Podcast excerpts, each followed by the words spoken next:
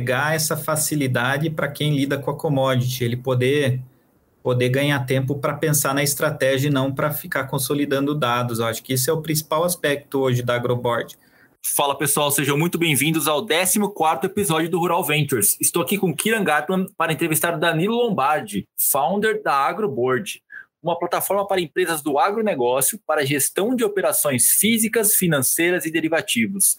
Nossa, a tecnologia da Agroboard permite acompanhar riscos, resultados em tempo real de maneira fácil e intuitiva. Ou seja, o produtor não precisa de mais nada, né, Lombardi, né, Danilo? Tá, tá, é. tudo, tá tudo coberto, né? Cara, muito obrigado por participar com a gente aqui do 14 episódio. Com certeza você vai ter muito para acrescentar para nossos ouvintes, para mim, para o Kiran, para todo mundo que está escutando e entender um pouquinho mais do que, que você está fazendo. E, e eu gostaria de iniciar, na verdade, fala boa, boa tarde, Kiran. Vou Boa tarde, tudo bem, Kiran? Tudo certo? Boa tarde, tudo bem. Bom, esse, uh, esse episódio vai ser bem legal, né? Bem próximo à nossa alma, né? De, da Bolsa, você do XP, ou do, do CNE, então uh, uh, vai ser bem interessante. Tá bem, tá precisando, né? Um pouco de tecnologia nessa área de, de hedging e, e mercado financeiro, né? Para os agricultores. A gente vai lembrar um pouquinho da, da, nossa história aqui, acho que é muito legal. Cara, primeiro assim, Danilo, eu queria perguntar, quem é o Danilo Lombardi? Da onde você veio, como que você chegou até aqui, até ter essa ideia, até empreender. Eu queria conhecer um pouquinho de quem, quem é você e, e como que você está empreendendo e da onde chegou essa inquietude de falar assim, cara, preciso fazer alguma coisa diferente. Oi, Fernando. Oi, Kira. Primeiro é um prazer estar aqui com vocês. Obrigado pelo convite. É, bom, vou contar um pouco da minha história. É, eu sou, primeiramente, eu sou formado em tecnologia da informação e pela Unicamp, e aí eu não gostei. Eu desisti, achei um, achei na época um que eu não gostava e resolvi é, fazer pivotar pela primeira vez aí a minha a minha vida, né? E fui para ciências econômicas é, pela Unicamp também. Uh, e quando eu fui para ciências econômicas, eu acabei me aproximando como estagiário de uma empresa do mercado financeiro que negocia derivativos para o mercado agrícola. É, eu acho que todo mundo conhece, é FC Stone, né? Na época, FC Stone. É, e foi quando eu comecei minha carreira como estagiário em análise de mercado, ou seja, produzir relatório. E produzir relatório nada mais é do que você pegar informação, pega de um lugar, joga para o outro. E aí, meu lado de TI, o meu lado um pouco preguiçoso também, e para automatizar, acabou falando alto e eu recuperei um pouco desse legado de TI dentro da, da empresa. E aí eu cresci minha carreira lá dentro. fui analista de, de inteligência de mercado, depois fui um tempo consultor em gestão de riscos, e como a empresa sabia que eu tinha esse lado de TI, eu acabei é, sendo levado para a área como head de TI quando em 2008 foi comprada pela INTL, né? E aí eu assumi como head de TI foi, e foi quando eu encerrei minha car carreira lá como head de TI. Ao longo dessa, dessa carreira, eu teve um momento que eu decidi sair e eu já estava é, por um tempo conversando com alguns clientes para é, talvez ser contratado como gerente de riscos das empresas e decidi empreender. Montei minha consultoria. Minha consultoria, é, ela existe até hoje, é uma consultoria focada em gestão de riscos, mas eu falo que é da porteira para dentro, né, Fernando? Então, a ideia é que ajude as empresas a estruturar melhor o processo de gestão de riscos e linearizar esse processo. E nessa, nessas andanças, né, assinei um, monte de clientes, acabei também atendendo alguns clientes institucionais aí em processos de M&A, então, alguns, alguns não, vários M&As que ocorreram aí no mercado eu participei como, como fazendo due diligence para é, para interpretar melhor a, a, postura dessas empresas em relação a, a riscos e como ela toma o risco e como esse risco impacta o EBITDA, né?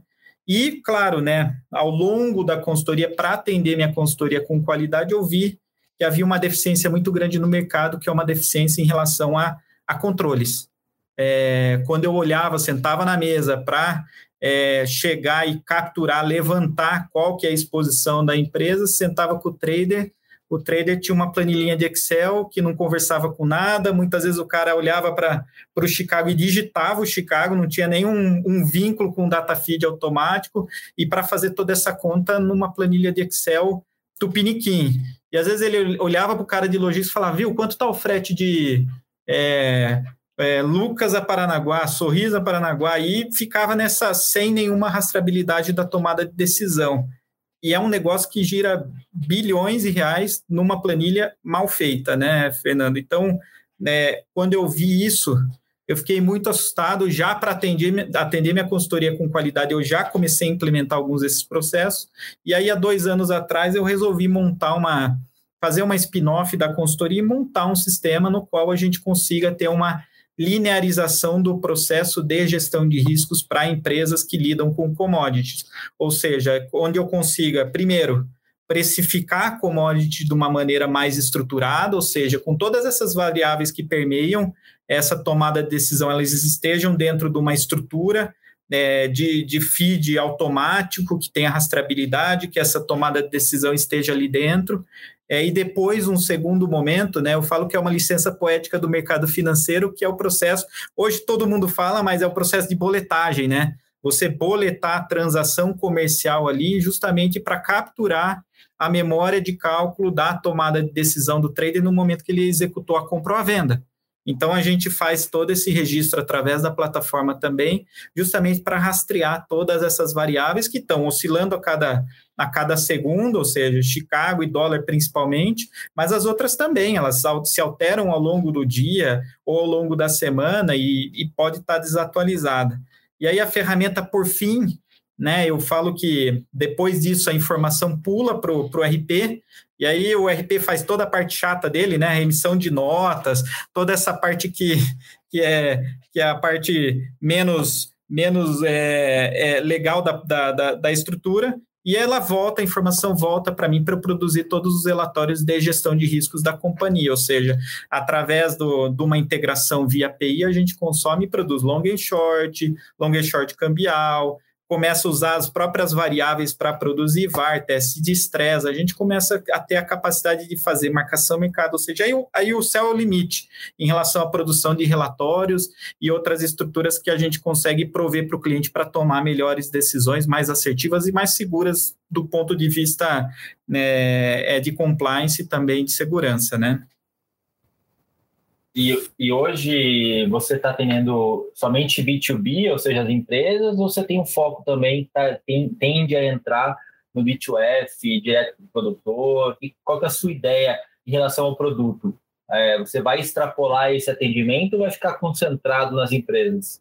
Por enquanto, Fernando, o nosso foco é o B2B mesmo. A gente vê que tem uma vastidão de empresas desde a pequena, da média até a grande, ela tem essa carência. E quando a gente olha, né, a gente olha eu olho hoje muito a vertical de grãos, que é onde vem minha escola, mas quando a gente olha o próprio mercado de biodiesel, de biodiesel que foi agora para Mercado Livre, a gente olha mercado de fertilizantes, açúcar e álcool, café, a gente tem uma a própria indústria consumidora da commodity, né, a indústria de ração, a produtora de proteína animal, ou seja, a gente tem uma amplitude de, de do, do B2B para ser explorado, e eu acho que fomentando esse B2B muito bem, por consequência, o B2F vai ser, vai ser beneficiado com melhores estruturas de precificação, com melhores maneiras de, de, eu, de eu conseguir prover para para a empresa uma, uma, uma, melhor estrutura de gestão que vai impactar no produtor também, com melhores preços, melhores. A própria cooperativa vai ter mais segurança na, na, na tomada de decisão. Esse, Danilo, esse modelo me lembra um pouco do exemplo do Open Table, não sei se você conhece lá nos Estados Unidos Open Table ele começou como um, uma plataforma que facilitava a, a, vida do dono do restaurante, né, para uh, é, quando a pessoa ligava, né, no telefone e antes ele anotava a reserva no papel e, e para gerenciar isso era muito difícil. Uh, aí o OpenTable ele, ele construiu uma plataforma para uh, deixar tudo isso digital, mas o grande valor disso não era só de facilitar o dia a dia do restaurante, mas depois que ele tinha um, um uma massa crítica né, de restaurante, ele tinha uma coisa muito, muito forte, que era uma plataforma que interagia com o consumidor. Né? O consumidor podia entrar na plataforma e fazer a reserva direto pela plataforma.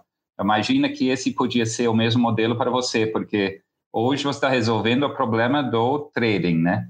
Uh, chega um momento que você tem um, um, então, massa de crítica de dados que você pode uh, permitir que o produtor entre direto nisso e, e faça o negócio pela, pela plataforma. Mas esse é difícil no começo, né? Porque você tem que ter uma esse massa crítica. Esse faz parte do seu plano também ou, como é que está? Onde você está nesse processo, né? Hoje?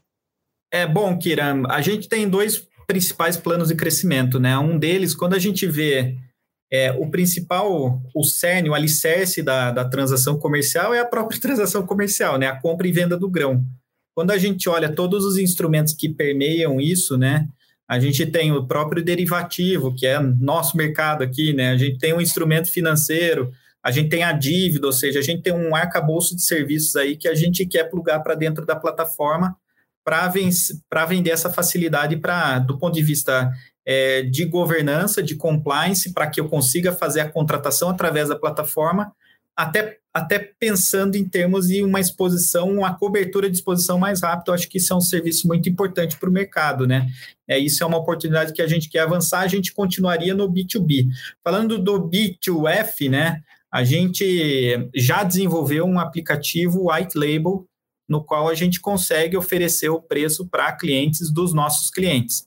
Então, a gente é a plataforma facilitadora. Se, se o nosso cliente quiser, ele levanta essa plataforma nas, nos, nas principais é, stories aí de aplicativos e a gente consegue né, ter esse relacionamento. Não é nosso foco, tá? A gente, a gente, quando fala de marketplace, a gente não olha, não tem foco no grão ainda. A gente pensa que esses outros serviços, eles estão muito mais próximos da, de, da, da, nossa realidade para auxiliar o nosso próprio cliente a gerir melhor o risco, para depois operacionalizar o grão dentro da plataforma. Mas a gente já tem duas demandas aí de alguns clientes que querem usar a nossa API de precificação para oferecer preço dentro do aplicativo dele. Então a gente começa a ser acessado por vários, vários pontos, né?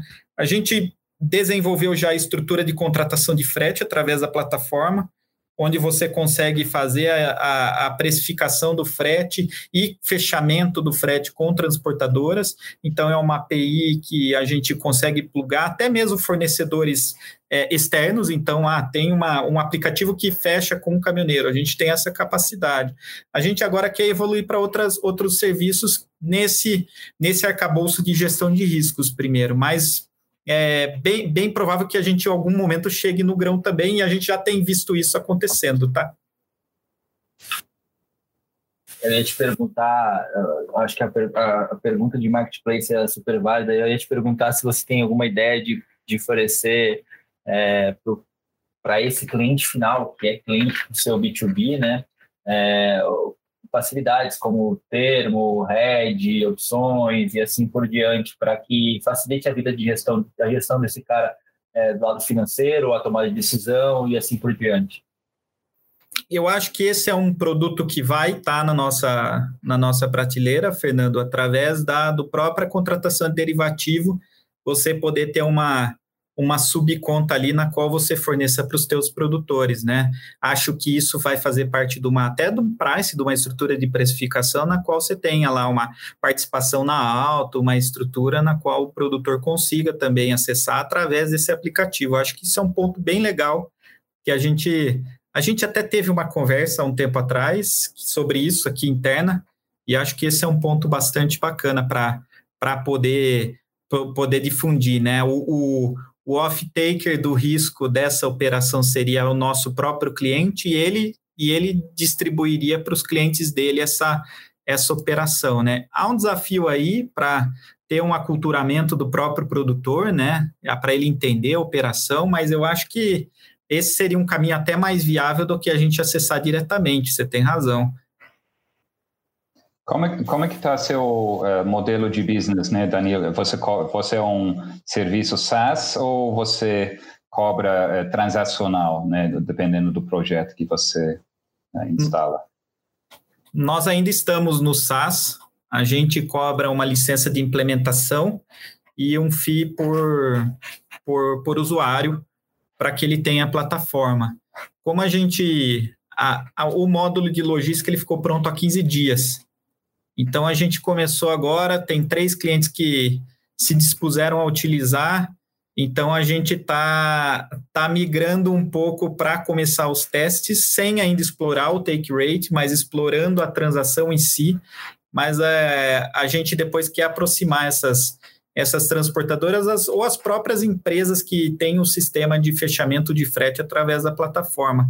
Então, é, o primeiro, primeiro módulo que a gente viu assim, que era um low hanging fruit, era, o, era logística, porque como a transação de compra FOB ou venda CIF já está ali boletada sendo fomentada, e a gente acabou desenvolvendo uma estrutura de requisição de frete interna, para você ter esse orçamento de frete entre o comercial e a logística, a gente só deu um passinho a mais e colocou a transportadora para fazer o leilão reverso dentro da plataforma. E aí isso derivou para outras, outras estruturas, né? Como o CERN é sempre a transação comercial, a gente tem a transação comercial. Agora é trazer o câmbio, trazer o derivativo, trazer a dívida para cada um desses instrumentos aí. Mas ainda não exploramos o take rate, tá, Kirian? Hoje é SaaS, SaaS total mesmo. Ah, legal. Uh, bom, na, na, verdade, esse é mais atraente para o VC, né? Uh, porque é mais previsível, né? Sim. É claro que você pode complementar isso uh, mais para frente com outras cobranças, né? Transacional, mas sempre é bom ter esse esse fixo, né? Mais previsível do SaaS recorrente. Uhum. hoje vocês estão quantas pessoas? Qual, qual o momento, né? Do startup? Vocês começarem quando e e até hoje é bootstrapping, né? Ou vocês captarem algum capital externo? Não captamos. O, o único investidor sou eu. É, eu sou sócio de 100% da empresa. Tive outros dois sócios, mas eu recomprei a parte deles. Hoje a gente está em oito pessoas. A gente, é, nossa equipe é pequena, mas a gente tem, tem um plano de crescimento bem robusto aí. A ideia é que a gente consiga consiga crescer esse ano, contratar mais pessoas e evoluir a nossa carteira de clientes também. Mas hoje a nossa estrutura está dessa forma. Como, tá, como são os big numbers da empresa hoje, só para a gente ter uma ideia de como você está posicionado? Quanto tempo você está você tá na, com, a, com a AgroBoard na, na pista? Vamos dizer assim. Eu, eu iniciei em julho de 2020, Fernando. E aí, em julho de 2020, a gente assinou o primeiro cliente. É, esse cliente, é, ele faz parte de um conglomerado de empresas. Ele me perguntou em quanto tempo eu entregava. Eu falei três meses sem saber o que eu estava falando. E a gente conseguiu entregar. E aí, em janeiro, ele ampliou o sistema para o resto do conglomerado das empresas. A gente saiu de um, foi para cinco, depois a gente assinou o sexto. A gente hoje está com 15 clientes em um ano e meio. Né? Nos últimos três meses a gente assinou, tem, tem uma proposta já para assinar mais cinco clientes. E essa semana a gente vai para um portfólio que tem um, um, total de mais de 20 empresas aí que anunciou que vai nos contratar também. Então, nosso crescimento tem sido, tem sido bem, bem vertiginoso. Uh, e nesse aspecto, nosso faturamento também. A gente provavelmente, é, se a gente pensar em ARR, né, a gente vai passar dos 2 milhões já. Então, o, o, que é, o que é bem bacana para o número de clientes que a gente tem. Então, acho que é agora a ideia é que a gente consolide mais o crescimento esse ano aí de 2022. Uh, em termos de escalabilidade, oh, Danilo, uh, seu, seu oferta é, é, plug and play ou tem um, um, parte que é customizado? Né? Cada novo cliente você tem que desenvolver novos uh, features, né? Ou, ou, não? Como é que é essa habilidade né, de escalar a oferta? A gente tem a gente tem uma estrutura padrão, Kiran, que é a estrutura de precificação, boletagem e reporting padrão e a gente, claro, deixa aberto para os, para os clientes que eles possam também adicionar customizações dentro dessa estrutura de reportes. Mas é plug and play. A única customização que, se o cliente não pedir nenhuma outra em reporting, é a integração com o RP do cliente. Caso seja um RP que a gente já tem, e a gente já tem quase todos, é, não tem muito, muito desafio, a menos que ele tenha alguma restrição de TI em relação ao tipo de integração que a gente tem, ou API, ou me enviar o dado, ou a gente consumir o dado, se tiver alguma restrição de LGPD, alguma estrutura assim, daí a gente precisa ter alguma, algum deparo aí para conseguir consumir esse dado, mas do contrário é praticamente plug and play. E, e, seu tempo é você é, passa seu tempo programando ainda ou fazendo parte de TI ou, ou, você tem uma equipe que cuida disso? É toda a equipe é TI.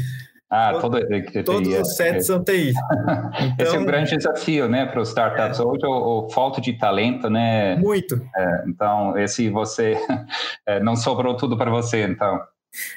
Não, Kira, não. Eu, eu boto a mão na massa ainda, né? Claro, é, é startup, então é, você acaba fazendo cobra, escanteio, cabeceio e defende no gol, mas a ideia é que cada vez mais eu esteja mais no planejamento estratégico e nessa estrutura comercial aí para que a, a gente consiga crescer ainda mais o, o, o projeto, né? Então, então a gente está nesse processo de evolução aí.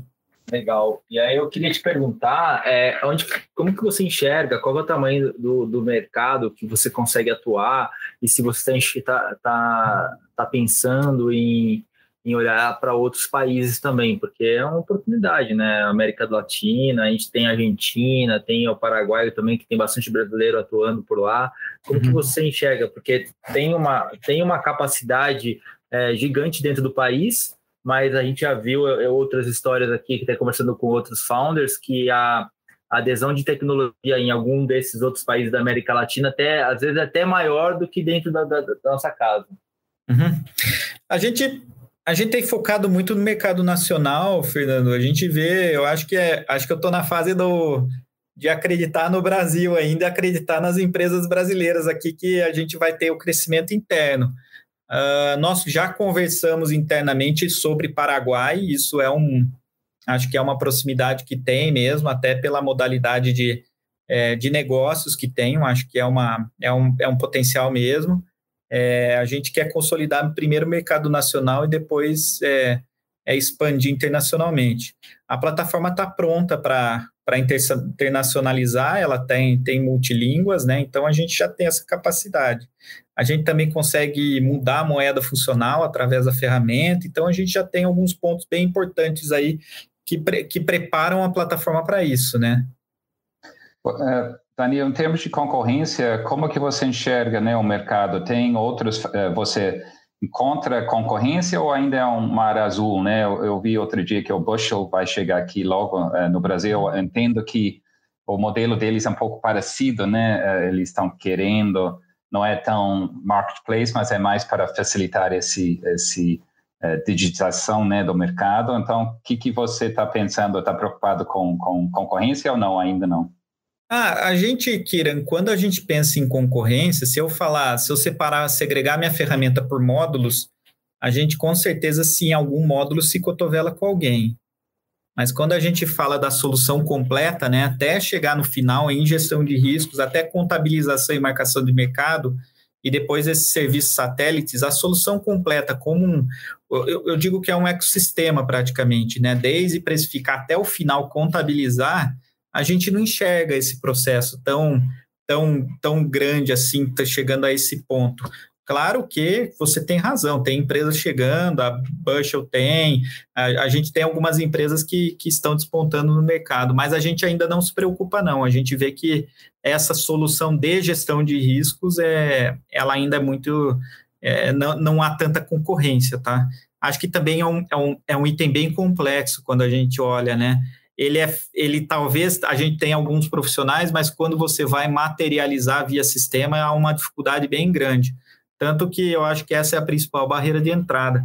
Eu já tentei duas vezes, né? Como consultoria, eu tentei em 2016 e 2018, né? não deu certo. Essa é a terceira tentativa e aí que deu certo, né? Então, acho que esse é um ponto importante. Você ter essa a capacidade de linearizar, entender o processo, etc., acho que é um ponto que, de, é, que, que evita muita gente de, de entrar no mercado. É, eu acho que um dos pontos que você é, acertou foi o timing agora, né? Porque, na verdade, é, a mudança de mindset de todo mundo para com a tecnologia está muito evidente hoje, está muito clara, né? Então, realmente, a, a gente te, a gente viu algumas iniciativas no passado, mas a, a cabeça tecnológica não estava no mesmo patamar que está hoje, né?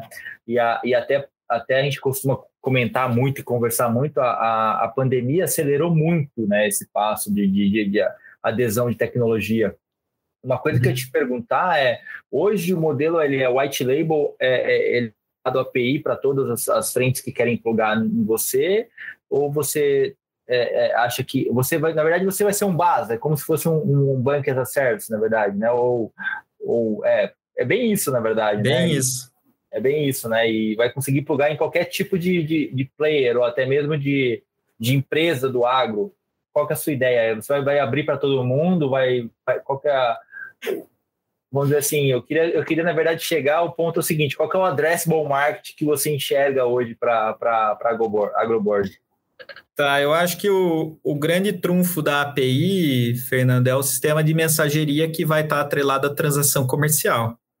Sistema de parecido com o RFQ, né? Então a gente tem toda uma estrutura de mensageria que você vai poder plugar qualquer provedor de serviço ali dentro para conseguir fazer essa oferta permeada pela transação comercial. Acho que isso é um ponto importante.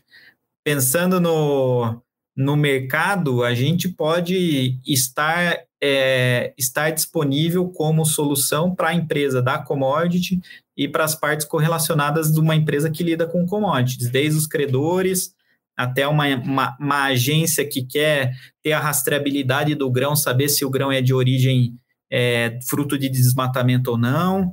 A gente também pode ser uma interface de risco para um banco, que ele consiga olhar é, essa, essa estrutura de exposição de uma maneira mais é, pragmática e assertiva, porque hoje é um, é um campo obscuro, né? Quando a gente vai para para um, um banco, ou falando da Faria Lima, né, para ter mais visibilidade, interpretar os números, interpretar o, a exposição do cliente de commodities, há uma dificuldade bem grande. Então, a gente tende, a gente tem a capacidade de resumir isso através de relatórios, claro que com a permissão do cliente, mas que a gente facilite essa seja essa interface de risco para essas empresas também. Então, acho que isso é um ponto que tem muitos campos para explorar, né? A gente acaba acaba se, se me deixar aqui loucubrando, eu sou apaixonado pela plataforma, eu vou ficar eu vou ficar falando um monte aqui, então tem muita oportunidade.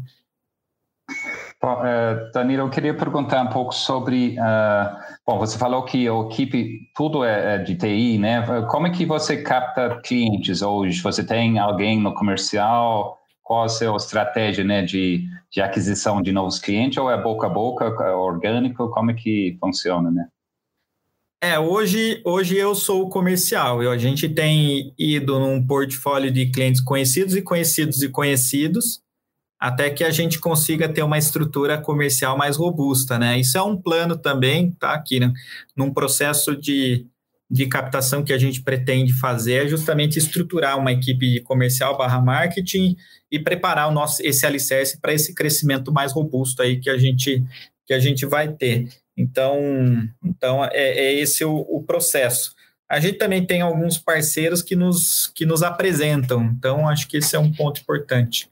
É, eu acho que esse, é o risco hoje de você uh, demorar para crescer, né? E outra ver, ah, essa ideia é ótima e com mais capital ele consegue replicar o que você tem em, pouco tempo e não é um mercado que vai ter vários players, né? É, é vai se concentrar no liquidez, vai concentrar num num lugar. Então, essa é a oportunidade para você escalar mais rápido, né? Que você já está na frente, você já tem experiência de duas tentativas que não deram certo. Então, esse é, é muito valioso, né? Aprender com os erros e uh, aproveitar, né? Desse desse momento, né? Do timing do mercado para realmente crescer rápido. É daí daí a ideia da captação também para que a gente consiga ter essa é, essa expansão rápida, né? Como a gente já tem uma solução esse núcleo de risk management muito bem formado, né, a gente já entende que a expansão pode ser muito, muito robusta. Então, a ideia é que a gente esteja estruturado para esse crescimento do portfólio de clientes e depois o, esses serviços também possam ser plugados de uma maneira é, mais estruturada. Então, com certeza, eu acho que esse é um plano, é um plano agora para 2022.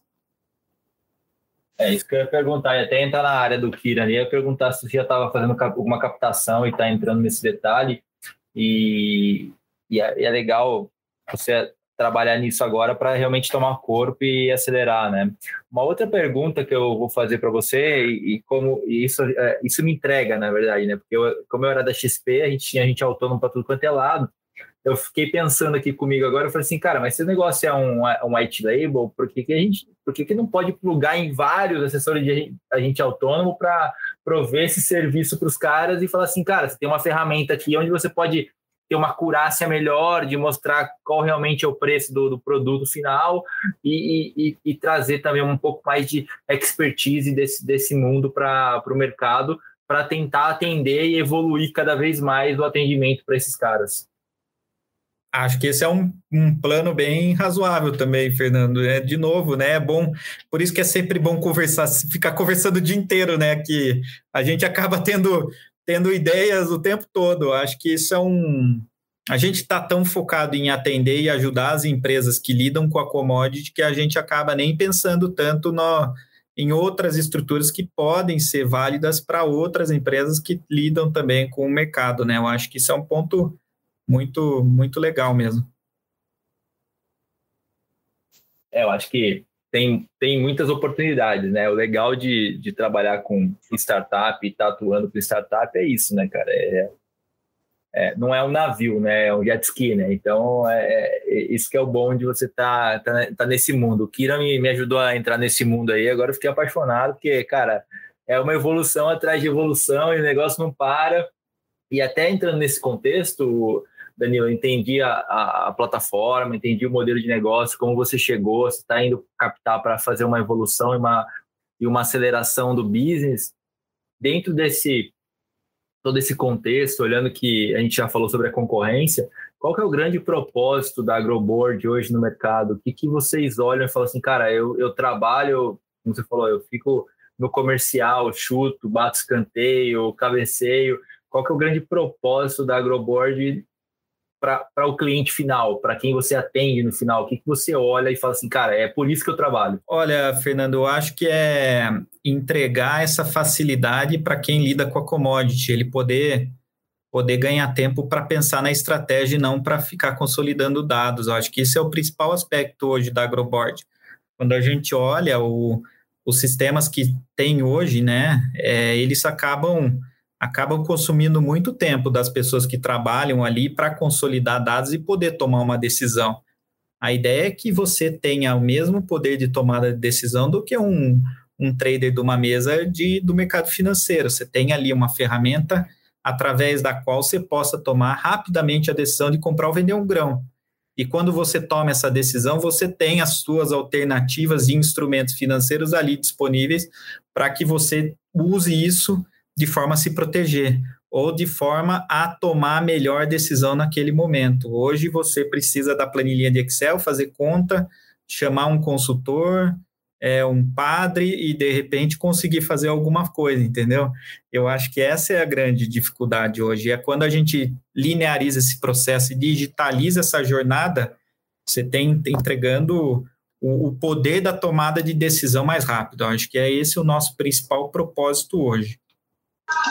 E o, o Danilo, você já começou esse processo de fundraising? Uh, qual, qual, uh, qual a sua estratégia? Né? Você vai focar mais no mercado fin, fintech, né? que está uh, mais bem conhecido, né? os fintechs, do que os agri-fintechs.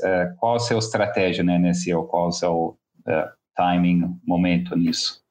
A gente teve algumas conversas de, iniciais, Kira, então a gente está nesse processo bem incipiente, tá? A gente teve as primeiras conversas agora, entre dezembro e janeiro, então a gente começou agora. O foco é ser uma agri-fintech, né? Eu acho que esse é o, é o ponto principal aí para ter esse arcabouço de serviços para empresas do, do agronegócio mesmo. Eu acho que isso tem um, um caminhão de oportunidades aí que a gente pode prover. E um, e um, ponto importante, né? A gente, quando eu digo que a nossa solução é diferenciada, quando você olha esses serviços, a gente não está do lado da oferta. Eu não estou batendo na porta do cliente oferecendo um aplicativo para cotar frete, nem um aplicativo para fechar dólar. Eu estou oferecendo uma ferramenta robusta de gestão de riscos e ela, posteriormente, você vai poder fechar os serviços financeiros através dela. Então, é, essa é a grande, esse é o grande ponto.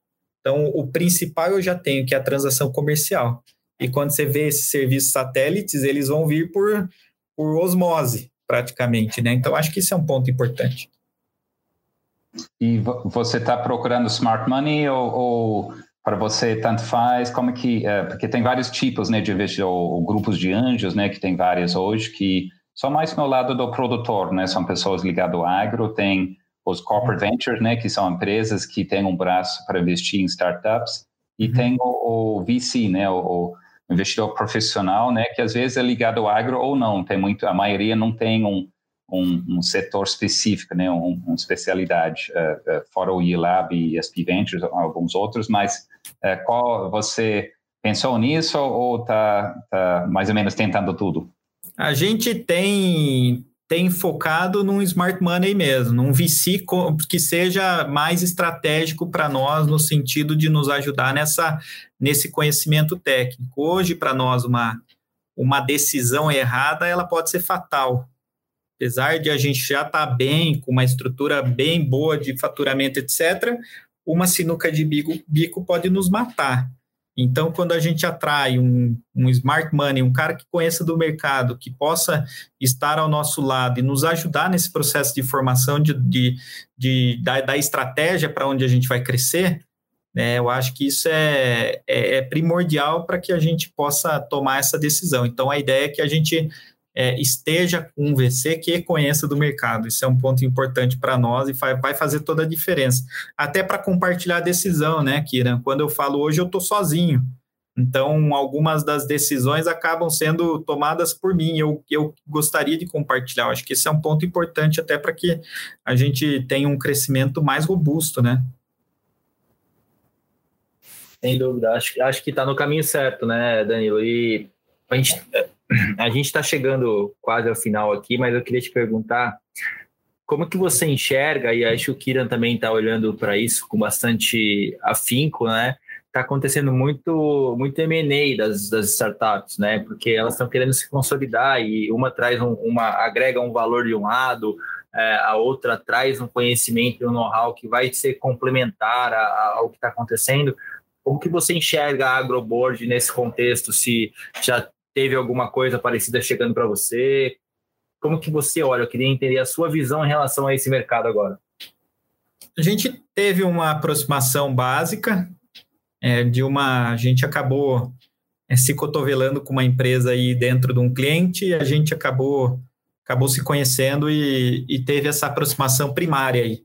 Mas a gente entende que o potencial da Agroboard é muito grande nesse momento para a gente falar do M&A. Eu acho que a gente tem capacidade de, de crescimento por enquanto sozinhos, mas a gente entende que no futuro agregar outras empresas que possam prover esses serviços de maneira mais é, especializada talvez seja um movimento bacana também.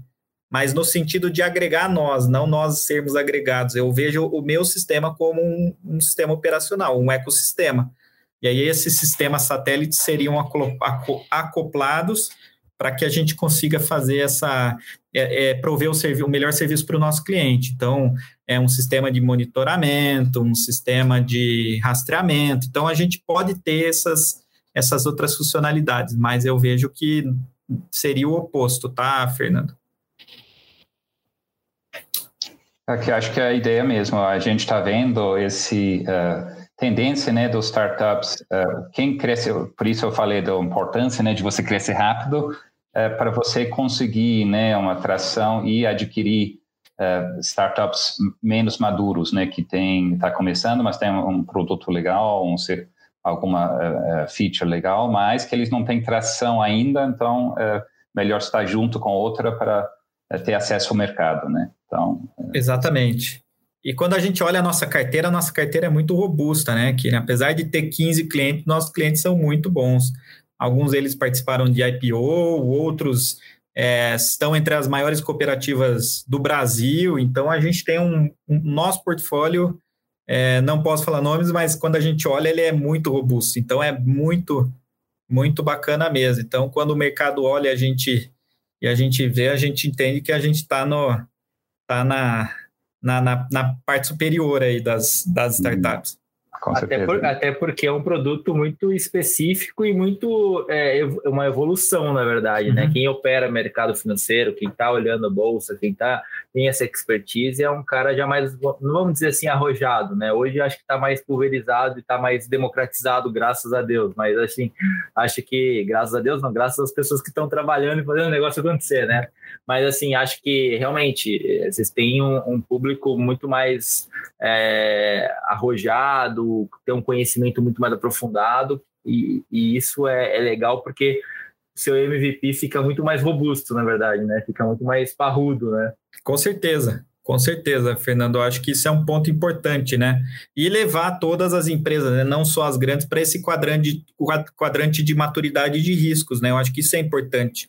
A gente é, fazer com que as pequenas pensem como as grandes também, né? Ela tem essa maturidade de riscos, não precisa ter a, a, mesma, a mesma postura diante do riscos, né? Você não precisa tomar um grande risco ou é, ter grandes volumes, mas é ter essa mesma visão, maturidade, etc. Eu acho que é levar para esse quadrante é muito importante. Eu acho que o mercado precisa disso. Eu sei, eu, Danilo, eu sei que é muito cedo no, no, na vida da sua empresa, mas quando o investidor profissional entra, né, um fundo de 10 anos, normalmente a gente sempre procura pensar no futuro daqui 10 anos, 10 anos qual a nossa saída, né? Você se enxerga como potencial IPO, uh, eh, agroboard ou uma aquisição, né? Como, uh, você já pensou nisso, uh, uh, essas opções, né, de, de saída de quem investe agora? A gente, a gente sonha com um IPO, Kirão. Acho que isso é um aspecto bem importante aí do nosso plano.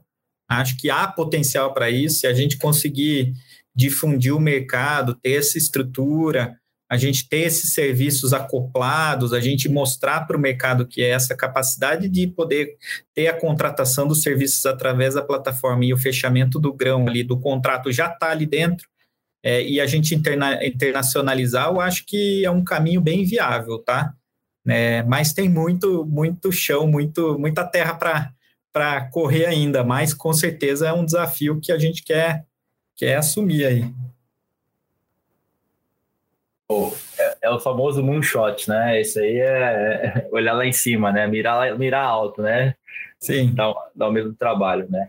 Pô, Danilo, acho que eu agradeço muito a participação sua. Geralmente quem faz o ping-pong é a Roberta, né, Kira? Mas eu vou, vou... você quer fazer, Kira? O que, é que eu faço? Não, não, pode fazer.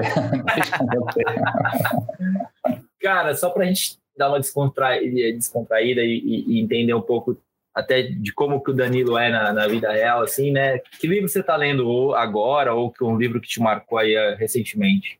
Um livro muito bacana que eu recomendo é se chama Startup Enxuta ela, ele diz muito a respeito de você, é, ao invés de entregar o ótimo e demorar um tempão para planejar, você, você acaba chegando no bom, porque você chega no teste mais rápido, é, você acaba tendo aderência com o cliente e o cliente vai te dar o próprio feedback. Você vê, no, no, no livro ele dá vários exemplos sobre empresas que projetaram muito, amolaram muito o facão na hora de derrubar a árvore, a árvore nem existia mais, né? Você tem aquela frase do, acho que é Abraham Lincoln, né? Se você for derrubar uma árvore, você gasta oito horas amolando o facão e duas para dar a machadada. É, talvez é, nove horas não seja muito. Então, acho que esse é um ponto importante que a gente adota até como cultura aqui dentro da, da Agroboard, né? Não quer dizer que a gente entrega o produto com menos qualidade, mas é assim, é tentar ser o mais breve possível na entrega para que a gente consiga ter o feedback do cliente o mais rápido possível. Então, esse é um ponto importante. Legal. Tem até uma frase para isso que chama Good Enough Economy e esse, uh, não sei se era um livro ou um, um, white paper, mas exatamente isso. Às vezes, a tecnologia que é mais acessível, que não é top da linha, né, mas que tem um preço certo e que funciona. Uh, um bom exemplo disso era o primeiro uh, câmera de, de vídeo, né, de gravar, que tinha um preço médio, né, de mercado, todo mundo uhum. podia comprar 700 dólares e o, o, qualidade não era top da linha, mas a ideia era de ter ele fácil na bolsa, era pequeno, então você tirar, gravar um vídeo do seu, do seu filho e tinha um preço acessível, então esse era um bom exemplo de good enough economy, não é? E depois, quando você ganha o mercado, você vai melhorando, eh, lança outros produtos com outra top of the line, né, e, e ter um, um, um range de produtos, mas uh, você tem razão, às vezes é é melhor ser rápido do que ser o melhor, né? Legal. É, quem te influenciou, Danilo? Ah, eu tive várias, várias influências na minha vida, os próprios, meus próprios colegas de trabalho, né? É, meu próprio, meu próprio pai é uma influência para mim. Eu acho que, apesar dele não estar tá nem, nem um pouco ah, em relação a esse mercado, mas ele sempre trabalhou com consultoria. Eu sempre acompanhei ele desde os meus 10, 12 anos. Eu fazia planilha de Excel. Então, eu acho que isso foi uma, uma motivação para entender também um pouco de como como linearizar processos e montar uma estrutura e próprio trabalho mesmo. Cara, uma frase que você carrega um, como se fosse um mantra aí, quando tá, tá dando tudo, tudo meio que batendo a cabeça, vamos dizer assim, né? As coisas estão batendo um pouquinho os pinos aí, que você fala, pô, preciso me alinhar e colocar aí, de, me colocar de volta nos trilhos. Eu acho que tem, tem uma, uma frase que é muito importante. Eu acho que é, diz: tudo vai passar, né? Mesmo que seja bom demais ou ruim demais, isso vai passar. Você vai ter vales e topos a sua vida inteira. Então, acho que você, você se, se divertir no caminho, né? Entender que o fundo do poço também faz parte para você chegar em cima do pico da montanha é importante. Então, é, é, isso é uma, uma coisa que permeia muito, e, e startup é feita de altos e baixos, né? Então, quando a gente tá. Tem, tem dias que, que você tem vontade de, de pular da janela e tem dias que você está querendo comemorar um monte. Então, é isso que. Eu acho que isso é, é uma frase importante para mim, que me guia todo dia. Legal, cara. Danilo, estamos chegando ao final aqui. Eu agradeço muito a sua participação e trocar essa, fazer essa troca com a gente aqui é muito importante para a gente, agrega muito para mim, para o Kira, com certeza para é, todo mundo que está nos escutando aqui. E obrigado pela disponibilidade, cara. É um prazer estar tá, tá conversando contigo, entendendo um pouco das, dos seus desafios e do que você está entregando, o que você está conseguindo fazer para o mercado. Eu acho que é, é, super válido a gente poder compartilhar, e esse é o objetivo do, do Rural Ventures aqui, poder compartilhar um pouco do que os founders estão fazendo e estão na luta no dia a dia. Eu que agradeço, Fernando, pelo convite, Kira. Parabéns pela, pela iniciativa. Estamos junto. Gostaria de agradecer a todos os nossos ouvintes e amigos. Aproveite esse momento para que nos sigam no Instagram, ruralventures.br e na sua plataforma de podcast preferida.